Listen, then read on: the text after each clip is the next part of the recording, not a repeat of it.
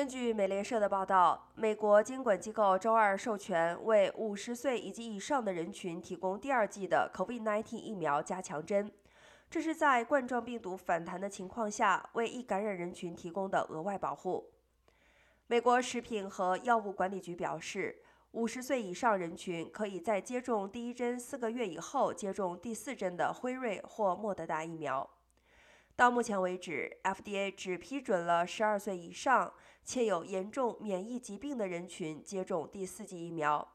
FDA 还表示，该人群目前也可以额外接受第五剂疫苗。